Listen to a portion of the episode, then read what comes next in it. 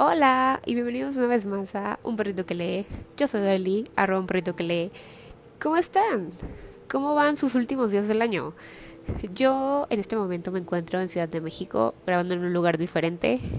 Y les quería contar que siempre que vengo a Ciudad de México, porque soy de una ciudad más pequeña, para mí es como hay demasiada gente, hay demasiados carros, demasiado tráfico. Aunque esta semana fui hacia satélite y ya había ido una vez, pero nunca me había subido al segundo piso y fue como, bueno, esto es rápido.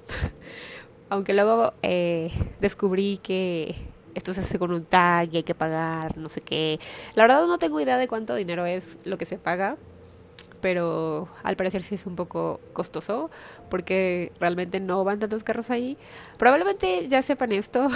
Yo no sé mucho sobre Ciudad de México, solo sé sobre restaurantes y comida. Pero bueno, hablando de comida, ¿cómo van con sus cenas? ¿Ya planearon? ¿Ya empezaron a hacerlas? ¿O son como mi familia y yo que este año sí dijimos, bueno, vayamos a Costco? Eso fue el lunes y no compremos absolutamente nada para la cena. Total, vamos el viernes. Sí, el viernes 23 de diciembre. Gran idea. No lo creo.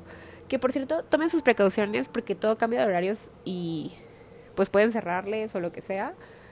Pero bueno, según yo era una receta no tan difícil y me puse a pensar que desde hace como 10 años tenemos una tradición en mi familia que es que cada año hacemos una receta diferente.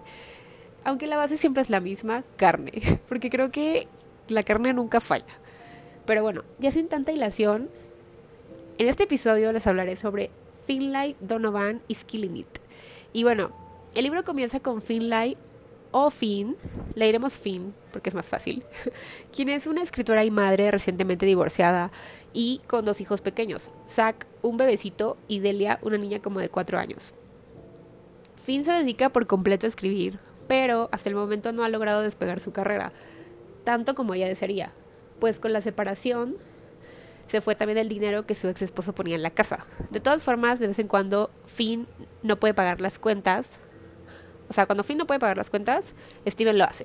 Aunque siempre diciéndole cosas como, necesitas conseguir tu trabajo real y dejar de escribir historias que nadie lee. Y bueno, esa y entre otras líneas muy molestas para Finn.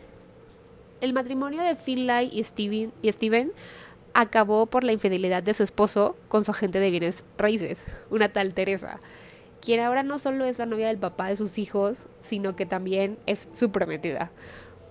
Pero bueno, aún con todo, Finn está dedicada a sus hijos y a su libro, pues se supone que anda en el proceso creativo de un nuevo libro, aunque muy sin inspiración, evidentemente por tanto estrés en su vida. Así que un día su gente le llama y le dice, ¿sabes qué? Necesitamos reunirnos en Panera, que es un restaurante súper fancy y costoso, porque tenemos que hablar sobre tu libro.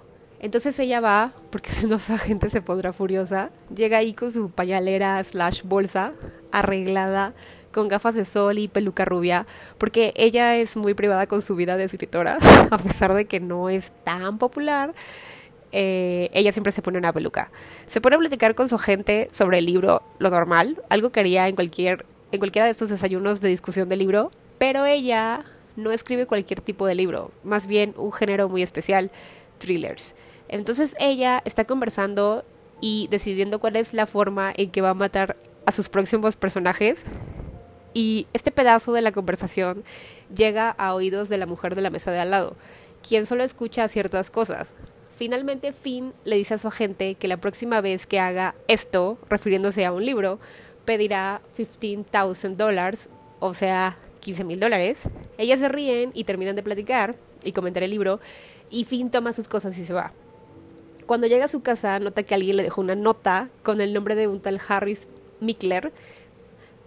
Y, o sea, le pone Harris Mickler, 50 mil dólares en efectivo, una dirección y un teléfono.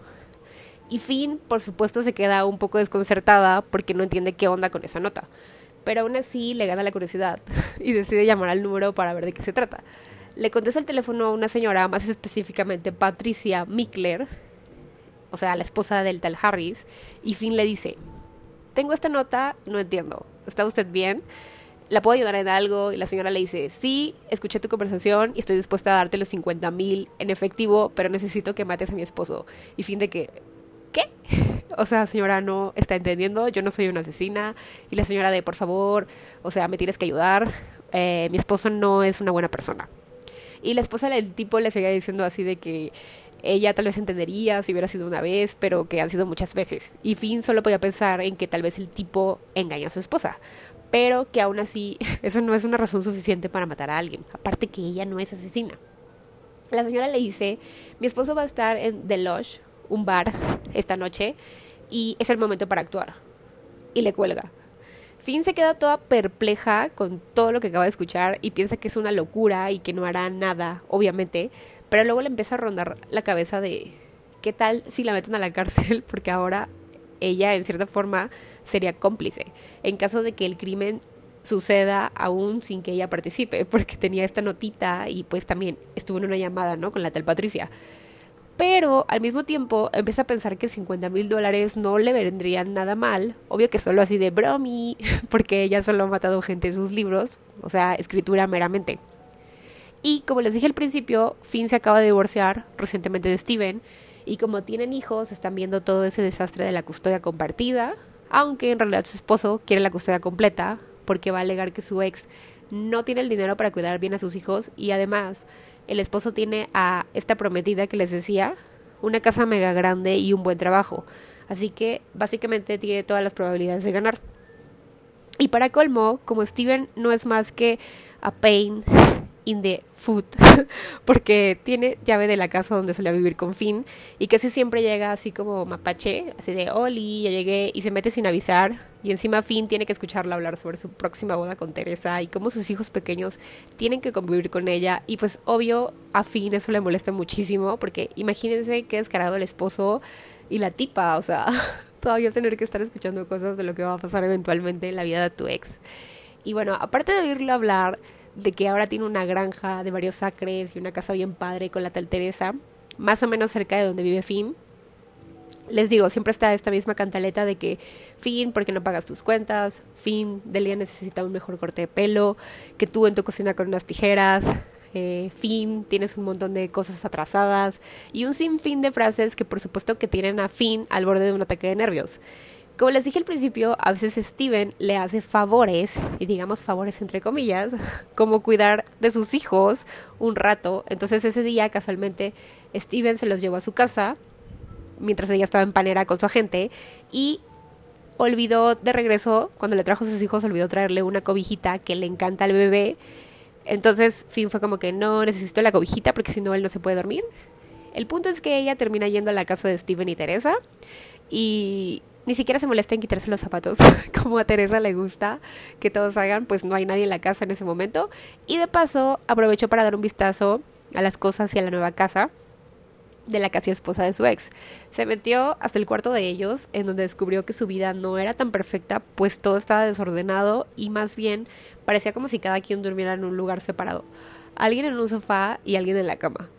Después de todo eso, aprovechó para chusmear qué vestidos y cosas caras podría tener Teresa y decidió tomar prestado un vestido negro super padre, solo en caso de que si fuera al bar del Lush esa noche, para ver quién rayos era Harris, el tipo a quien supuestamente tenía que matar. Esa noche decidió llamar a, a Georgia, su hermana, quien además es policía, para decirle que si le podía cuidar a sus hijos, pues ella tenía que escribir un libro muy pronto y no había logrado avanzar nada y también tenía que investigar sobre su libro. Su hermana por fin acepta cuidar a sus sobrinos y Finn se prepara para ir a dejarlos a casa de Georgia y después para arreglarse e irse al lugar donde estará Harris. O sea, Finn se superproduce y por fin llega al bar y se pone a observar a todos a su alrededor y solo puede pensar en su ex esposo y en Teresa, que son de ese estilo de gente así, empresarios, estirados y muy pretenciosos. Y decide sentarse en la barra para poder ver mejor. Por cierto, pequeño paréntesis para decir que siempre, siempre, siempre que vayan a un restaurante slash bar con barra tipo wings, chilis, etcétera, y esté muy lleno, siéntense en la barra. Es el mejor lugar, sin duda. O sea, te atienden rapidísimo y el bartender te preguntará muy seguido si todo está bien. Y la verdad es que es muy práctico. Aún si no está lleno el lugar, pero tienes prisa, les recomiendo sentarse ahí porque te atienden muy, muy rápido. Bueno, se cierra el paréntesis. Sigamos. Bueno, entonces Finn se sienta y el bartender la saluda y le empieza a decir que nunca la había visto por ahí. Y que no parece el tipo de mujer que va a esos lugares. Y eso que este es un bar muy fresa y Finn se puso, les digo, su peluca rubia y el vestido de Teresa y mucho maquillaje. Así que se ve espectacular. O sea, nada que ver con la Finn del día a día que trae jeans, eh, sneakers y un chonguito ahí, ¿no? Julián, quien es el bartender, se presenta con ella y le dice que está estudiando en la escuela de leyes, pero que también tiene ese trabajo. Y Finn, al no saber qué decirle, rápidamente y sin pensarlo, le dice, me llamo Teresa y trabajo en bienes raíces. Después de estar platicando un poco y habiéndole caído también Julián y viceversa, recuerda qué es lo que está haciendo ahí, que es buscar al tal Harris. Así que examina más a fondo el bar y nota que hay una especie de lugar más VIP y apartado y se acerca para descubrir poca gente con sus acompañantes. Y en eso escucha que un hombre contesta el teléfono y dice, sí, habla Harris, pero Finn nota que está con una señora, o, sea, sí es guapa y todo, pero es una señora, digo, porque el tipo no es un jovenazo, pero evidentemente no es su esposa. Así que en lo que Harris contesta el teléfono, la tipa decide ir al baño, o sea, la, la acompañante de Harris decide ir al baño, y Finn nota que Harris recoge las bebidas que pidió, y que a la de la tipa le pone algo. Esto le parece súper extraño, así que corre al baño y al toparse con la tipa le derrama su propia bebida encima y en lo que ella se limpia y todo eso, Finn decide acercarse a Harris y fingir que lo conoce. Le da un abrazo y le dice, ay, hola, no te había visto en tanto tiempo, no sé qué. Y al hacer esto, cambia las copas del lugar, o sea, toda una maga fin. Luego le hace brindar y el tipo acepta así como si nada, porque claramente es un asco de tipo. A los pocos segundos se da cuenta que Harris empieza como a marearse, como a estar demasiado ebrio, y ella rápidamente pide la cuenta, pues le dice a Harris que vayan a un mejor lugar, a un lugar más apartado, y Harris acepta. Así que lo saca del bar como puede y lo lleva a su a su mom van y el tipo solo alcanza a decirle algo como, tú también trabajas para Félix, ¿verdad? Y ella le contesta, ah, claro que sí. Y pum, Harris se cae inconsciente. Y casi al segundo de que Finn cierra la puerta de su van, aparece Julián y le dice, ay, pensé que te quedarías más. Y Finn, toda nerviosa, así de, ehm, no, ya me voy, me dio mucho gusto conocerte, bla, bla, bla. Y el chavo este le termina dando su número, deseándole que le gustaría mucho saber de ella pronto. Y ya Finn se va a su casa súper histérica de lo que acaba de ocurrir llega y le llama a la esposa de Harris para decirle, oye, aquí está tu body, todo tuyo. Y ella de, ¿qué te pasa? Claro que no, el trabajo no está completo. Llámame cuando sí lo esté. Y Finn está todavía como, no, o sea, no creo que vaya a poder hacer esto. Y la esposa le dice, lo que tienes que hacer es desbloquear su teléfono con este password y ya le da la contraseña y busca. Encontrarás que es una horrenda persona. Entonces Finn desbloquea el teléfono del hombre este y se da cuenta que Harris tiene muchas carpetas con fotos de mujeres que, que más bien son como señoras casadas. O sea, Finn se da cuenta de esto porque todas las mujeres tienen anillos y están en muchos hoteles, pero las tipas no parecen estar conscientes y además de esto están naked. O sea, luego hila todo en su mente y se da cuenta de que el tipo realmente droga a estas mujeres y luego las lleva a hoteles y de paso les toma fotos. Por supuesto que Finlay se altera muchísimo y se acuerda de que el tipo... Eh, y se acuerda más bien que tiene el tipo inconsciente en su garage. Y es así como que ahí sí es cierto, ¿no? Entonces corre hacia su van a ver si sigue dormido. Y en eso se da cuenta de que la puerta del garage está cerrada. Y que su coche se quedó encendido. Y que el tipo se murió por estar respirando el monóxido. Ella intenta despertarlo, pero es imposible. Se da cuenta de que está bien muerto. Entonces Finn se altera aún más porque no tiene idea de qué hará. Y en eso aparece su ex niñera Verónica y la ve con el cadáver y todo y le dice que qué rayos está haciendo. Finn le cuenta todo, inclusive lo del teléfono y cómo su esposa le pidió matarlo y Verónica primero le dice que está mal de la cabeza, que debería llamar a la policía y Finn trata de explicarle que de verdad era un mal tipo y que realmente ella no lo mató, que fue pues un accidente. Así que al final Vero acepta ayudarla. Fin, al mismo tiempo no puede creer todo lo que está pasando, pero Vero le dice que sabe cuánto necesita ella el dinero y eso le ayudaría muchísimo a pagar sus deudas y a ella a pagar la universidad. Así que sin más se ponen manos a la obra para deshacerse del cuerpo y Vero muy lista le dice, a fin, piensa, porque tú eres una experta en deshacerte de cuerpos. en tus libros, o sea, siempre sabes qué hacer. ¿Qué es lo que tenemos que hacer en este momento? Entonces Finn dice que lo mejor es envolverlo con cobijas, pues siempre es raro cuando alguien envuelve un dead body con una cortina de baño, pues es rarísimo que vayas a un baño y no haya cortina. Entonces eso como que te hace ser culpable. O sea, ella es ya así de que pensando en el peor de los casos, ¿qué pasaría si nos investigaran, no? Bueno, entonces, aparte de eso, se le ocurre que no hay un mejor lugar para enterrar el cadáver que en la enorme granja de su ex esposo. Así que deciden ir en la camioneta de Vero y comienzan a cavar para enterrarlo. Ahí también hay máquinas, pero ninguna de las dos tiene idea de cómo usarlas, así que deciden hacerlo solo con palas y por fin terminan exhaustas, llenas de tierra y asustadas. Llegan a casa de Finn nuevamente y terminan de deshacerse de toda la evidencia, yéndose a bañar y limpiando todo. Y luego Vero le dice a Finn que debe reunirse con Patricia para que le dé lo acordado. Así que quedan de verse en Panera y Patricia le da a Finn un sobre con los 50 mil dólares en efectivo y también le dice que, así como que, ay, fíjate que le conté a una amiga sobre tu trabajo, el trabajo que me hiciste, y pues ella también te, te quiere contratar, ¿verdad? o sea, de que aquí está, aquí está su tarjeta, el nombre del esposo es un tal Andrei Borovkov y le pone que le va a pagar 75 mil dólares si le ayuda a deshacerse de él. Y en ese momento Finn está como, ¿qué? O sea, que no me entiendes que no soy una asesina sueldo. Y la Patricia de que, bye, un gusto trabajar contigo, adiós. Entonces Finn vuelve a su casa y se da cuenta de que Vero ya ha limpiado todo. O sea, este ya es el día siguiente. E inclusive les preparó desayuno a sus hijos. Le cuenta todo lo ocurrido con Patricia y Vero así tipo de, sí, aceptemos ese trabajo también, somos buenas en esto. O sea, la vero bien badass de que ya se veía pagando toda la uni con ese dinero sucio, mientras que Finn está como, ¿qué? O sea, esto fue mera suerte, ¿no? Y aparte ese nombre de Andrei me suena muy, me suena como algo ruso, o sea, esto es algo de otro nivel. Aparte de esto, Vero le dice a Finn, ah, pues fíjate que ya pagué todas tus deudas y con un poco de la parte de mi dinero me compré un nuevo carro y vendí mi camioneta en partes a mi primo Ramón, quien tiene un taller. Y Finn así de que, ¿por qué hiciste eso? O sea, estamos tratando de, de, hacer todo como bajo perfil y tú estás llamando la atención, ¿no?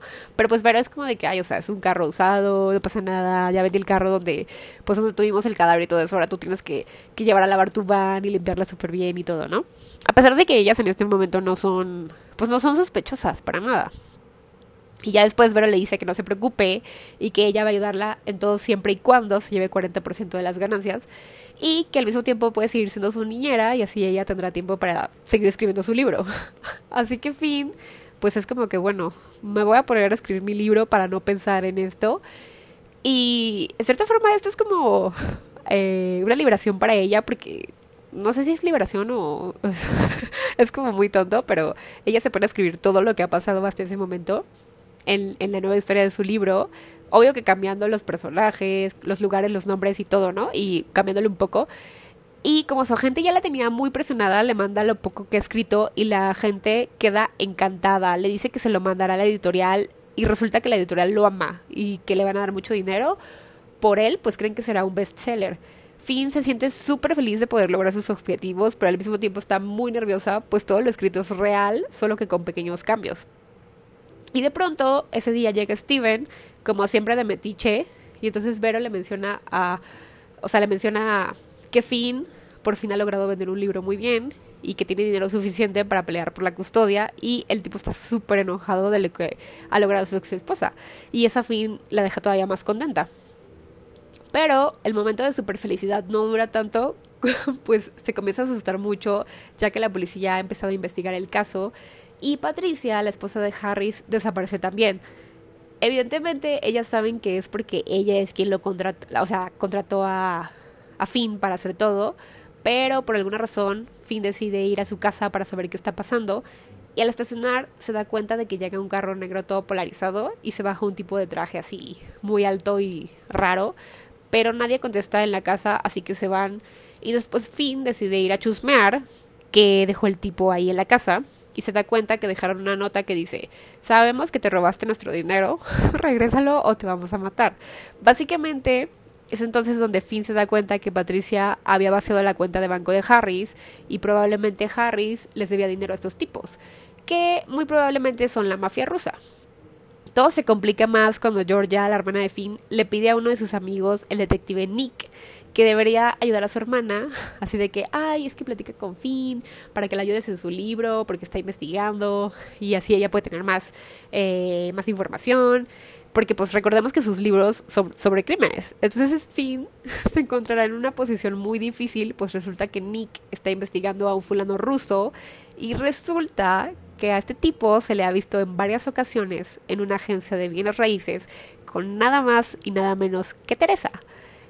Y pues Nick quiere quedar bien con Finn, porque obvio que si encuentran algo raro, sería muy difícil que Steven le dieran la custodia completa de sus hijos, sobre todo si va a casarse con alguien que esté relacionada con la mafia rusa. Además, la policía ha investigado también que Harris fue visto por última vez con una mujer rubia en The Lodge, pero que la persona que aportó información al caso, un tal Julián, o sea, el bartender, dijo que la vio retirarse sola a esta mujer rubia, ¿no? Que nadie sabe quién es, que es Finn. Así que nadie sabe realmente hasta el momento que pasó con Harris. Y bueno, este libro me gustó mucho, lo leí rápidamente. Y es que cada capítulo que pasa solo quiere seguir con una página, otra página, y los capítulos son muy cortos y llevan un buen ritmo. A pesar de que el libro es un thriller, es muy cozy y tiene un tono en cierta forma gracioso, no es para nada abrumador ni pesado. Y extrañamente me recuerda ¿Dónde estás Bernadette? Tal vez por la portada, es muy bonita. Porque al final del día la trama es sobre una madre con hijos que solo quiere sobresalir en eso que tanto ama, que es escribir, y pasar tiempo con sus hijos, tener una vida normal y quizás enamorarse otra vez. Aunque eso es muy, muy al final, lo más importante para ella es cumplir sus metas. Así que si estás pensando en algo ligero, ya casi para terminar el año, algo que puedas leer, así de entre que cocinas o limpias, o incluso si estás de vacaciones en, algún lugar fuera de casa, este es tu libro. Y si llegaste hasta aquí, muchas gracias por escuchar. Espero que ya estén listos para las fiestas navideñas y que ya hayan comprado todos sus regalos. Y si no, pues corran. Aunque recuerden que los regalos más especiales son los que sean de corazón y siempre bien pensados. Y probablemente este sea el último pod del año, así que les deseo una muy feliz Navidad. Disfruten su cena y si no hacen la típica cena navideña, disfruten su pizza o sus snacks o vino, chocolate caliente, pelis de Hallmark, que sin duda se las recomiendo muchísimo. O lo que sea que hagan, pásenla bien. Y también feliz próximo año nuevo. Que el próximo podamos leer muchos más libros y hacer más de eso que nos hace felices. Los quiero. Muchas gracias por estar aquí. Bye.